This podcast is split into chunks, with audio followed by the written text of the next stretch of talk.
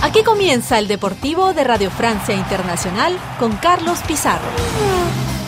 Saludos y bienvenidos a una edición más del Deportivo de Radio Francia Internacional. Apenas le queda un mes al año 2023 que por estas fechas se agita en finiquitar la mitad de las temporadas regulares de algunas disciplinas deportivas como el tenis, ciclismo o la Fórmula 1. Hay otros como el fútbol o el básquet que se apuran en apretar el calendario deportivo para aprovechar las vacaciones navideñas, mientras que hay otras disciplinas que ya cuentan los días para disfrutar de su momento álgido. Es el caso del mundo del rally, que la pasada semana fijaba aquí en París la presentación del Dakar 2024, lo que viene a ser el primer gran evento deportivo del año. En la edición de hoy contaremos con un invitado de lujo, como es el director de esta mítica prueba, David Castegá.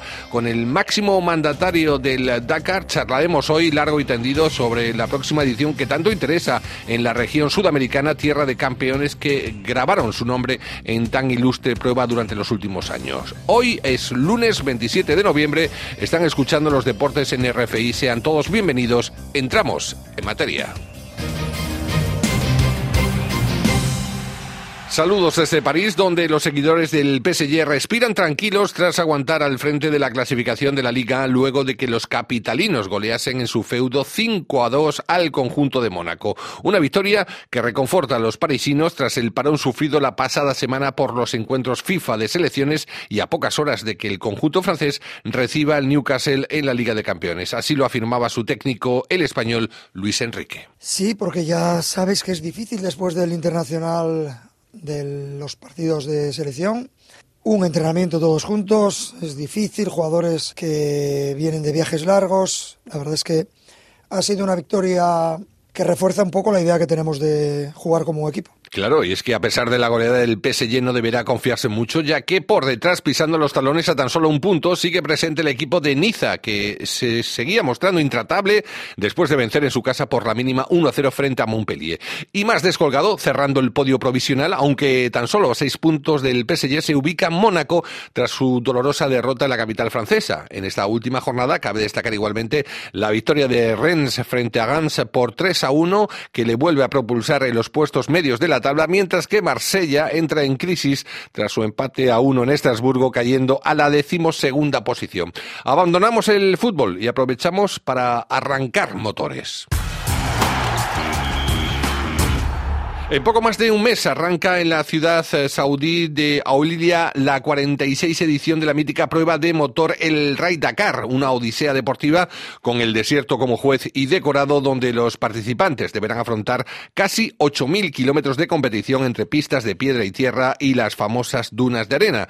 Una de las pruebas deportivas más peligrosas, apasionantes y sin duda aventurera del mundo que en esta ocasión pretende ser la más dura de todas las ediciones según comentaba el pasado lunes en su presentación el director del Dakar, David Castera. Para salir de dudas y entrar de lleno en la emoción de la competición, nada mejor que establecer ahora comunicación con el jefe del rally más mediático y prestigioso del planeta. David Castega, gracias por aceptar la llamada de Radio Francia Internacional. Hola, buenos días a todos. Imagino que satisfecho después de haber presentado un nuevo proyecto lleno de desafíos que empieza a rodar el próximo 5 de enero, ¿no? Una cosa menos. Sí, una cosa menos. Es un pequeño desafío, pero es un desafío porque hay un montón de cosas a hacer actualmente, pero no, está bien.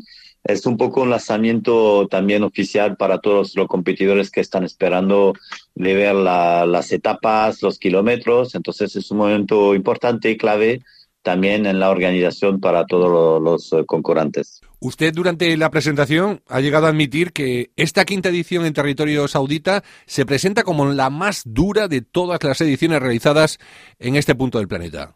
Sí, porque con la experiencia ahora, cinco años de experiencia, me permite ahora de tomar un poco de riesgo, entre comillas, en mi organización. En primero, en 2020 he llegado en un país nuevo y además con un un puesto nuevo porque yo estaba director por la primera vez. Entonces me ha necesitado un poco de tiempo para bien entender toda la organización de un parte y de la otra todo el de este desierto, de los caminos, de la dificultad de, aprender el país del tiempo, porque aquí hay frío, hay lluvia, hay desierto, hay ver cómo se comportan los caminos, si son blandos, si son duros. Creo que hoy podemos ir un poco más adelante.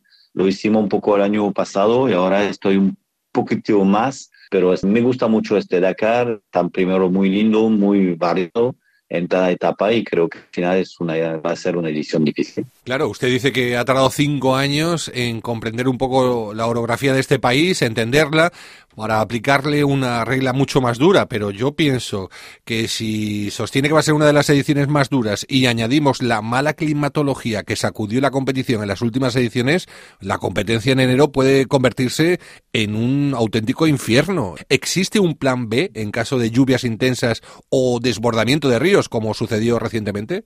No, no, no hay plan B.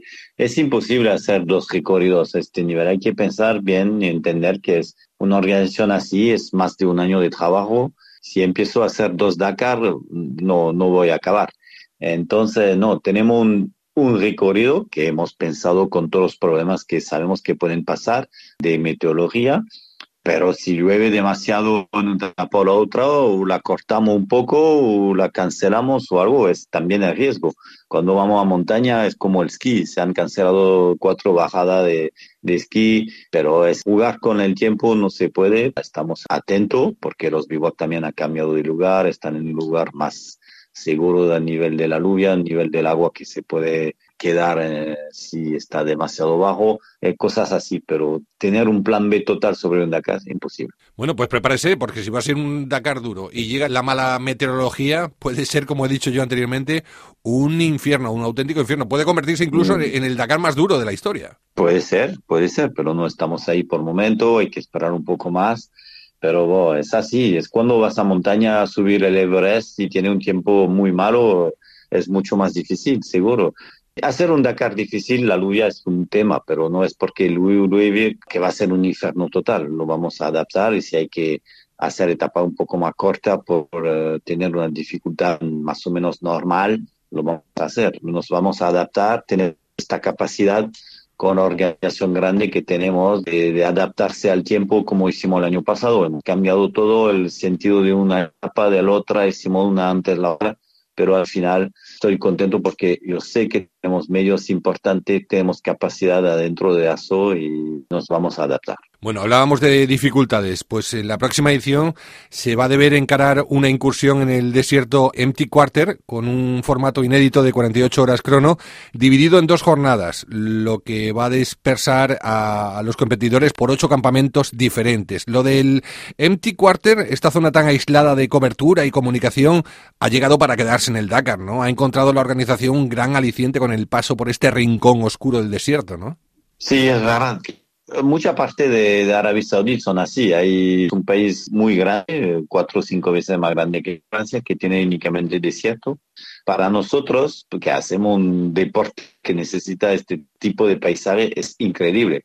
Y además tienen una parte, el 24, que está totalmente vacío de vida. Hay únicamente arena, arena y arena. Entonces, es verdad que es totalmente adaptado a, nuestro deporte. Entonces, nos va muy bien ir aquí y a mí me da una posibilidad de, de hacer etapas de un lado y de inventar cosas también. Entonces está muy bien para mí. En el marco del programa Dakar Future, que para la edición 2030 se fija el objetivo de pasar a un 100% de energías alternativas para el Dakar, en esta ocasión se ha creado el desafío de Misión 1000, ¿no? que ofrece a las tecnologías más innovadoras la posibilidad de enfrentarse en estos terrenos del Dakar, sin tener que encarar etapas demasiado largas o exigentes. O sea que lo del 100% eléctrico, 100% hidrógeno y tecnología híbrida ya es un presente en el mundo del motor. El futuro del Dakar va a ser este, a excepción, imagino, del Dakar Classic, competencia abierta a vehículos del siglo XX que seguirán necesitando combustibles como el gasóleo, digo yo.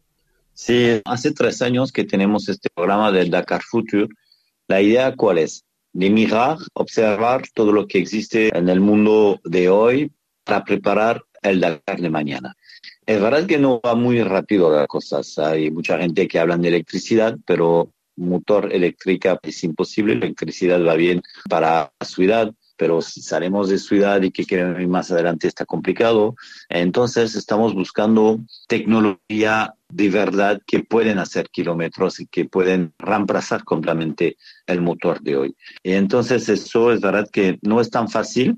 Alicio hemos empezado muchas ideas, pero al final nos damos cuenta que la cosa no va tan rápido, que es muy complicado a nivel de la tecnología y también de la logística que necesita la tecnología, que yo hablo más que todo por el tema de hidrógeno, es tener la estación de alta presión para poner hidrógeno en vehículos, no es tan fácil no existe hoy. Hemos hecho una que vamos a probar, pero poco a poco tenemos que tener 10, 15, 20 para asegurar un Dakar. Necesita mucho hidrógeno y esta tecnología no está totalmente lista. Entonces hemos dicho, ok, la tecnología está complicado, vamos a adaptar el formato a tecnología y no el contrario por el momento. Por eso que decimos vamos a hacer 100 kilómetros por día, que no es una carrera, es un, un test, una demostración, un laboratorio el Dakar es un laboratorio. Hoy estamos con 100 kilómetros por día, mañana con 200, en tres años con 500 y espero que a cuatro, cinco, seis años de máximo vamos a rapar el misión 1000, el Dakar del futuro. Estamos preparando eso, que nos parece muy importante y, hay que entender los problemas del mundo de hoy y, hay que ser activos para intentar ir en el sentido bueno. Claro, por supuesto, y la tecnología va muy rápido también y seguramente conoceremos fuentes de energía que serán más autónomas en los próximos años y con más capacidad, ¿no? Eso está claro. Vamos a ir concluyendo, David Castega. Como bien sabe, nosotros emitimos hacia América Latina, el lugar donde proceden gran parte de los participantes en el Dakar, y estoy prácticamente también obligado a preguntarle por si existe una mínima posibilidad de que esta legendaria prueba vuelva a suelo sudamericano. ¿Las condiciones geopolíticas y logísticas son las adecuadas para volver a plantearse un retorno a Latinoamérica o no se le pasa por la cabeza? No, por el momento no. La verdad que tenemos un contrato con Arabia Saudí que tenemos que acabar en primero.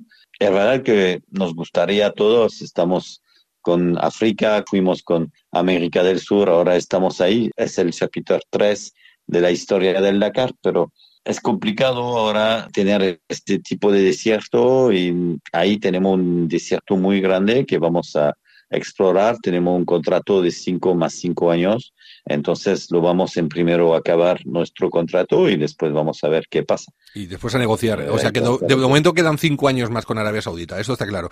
Y ya mi última pregunta, esto como curiosidad, porque lo mismo que ocurrió en Sudamérica con la formación de pilotos y la impulsión de competidores, ¿ha ocurrido en Medio Oriente? ¿Ya existe una generación dakariana, vamos a decirlo así, de pilotos en el Golfo Pérsico debido a la incursión de esta prueba? Sí, la estamos trabajando organizamos con la Federación de Arabia Saudita, por momento tenemos cinco barras por año, cuatro barras, disculpa, que organizamos. Hay 30 motos, 40 vehículos que vienen para preparar un poco el futuro y explicar, desmontar lo que es el Haligen a la gente y se involucran poco a poco. Hay más gente que vienen, que entienden. Ahí tenemos algunos competidores, tenemos más que todo a Yassin, que es un poco el, el jefe del grupo, vamos a decir, entonces sí, estamos contentos de ver que poco a poco hay más gente que, que entra en las bajas y que después pueden venir al, al Dakar, pero tenemos que preparar bien la gente antes que empiezan por el Dakar. Está muy bien plantearse el futuro del Dakar y plantar esas semillitas poquito a poco.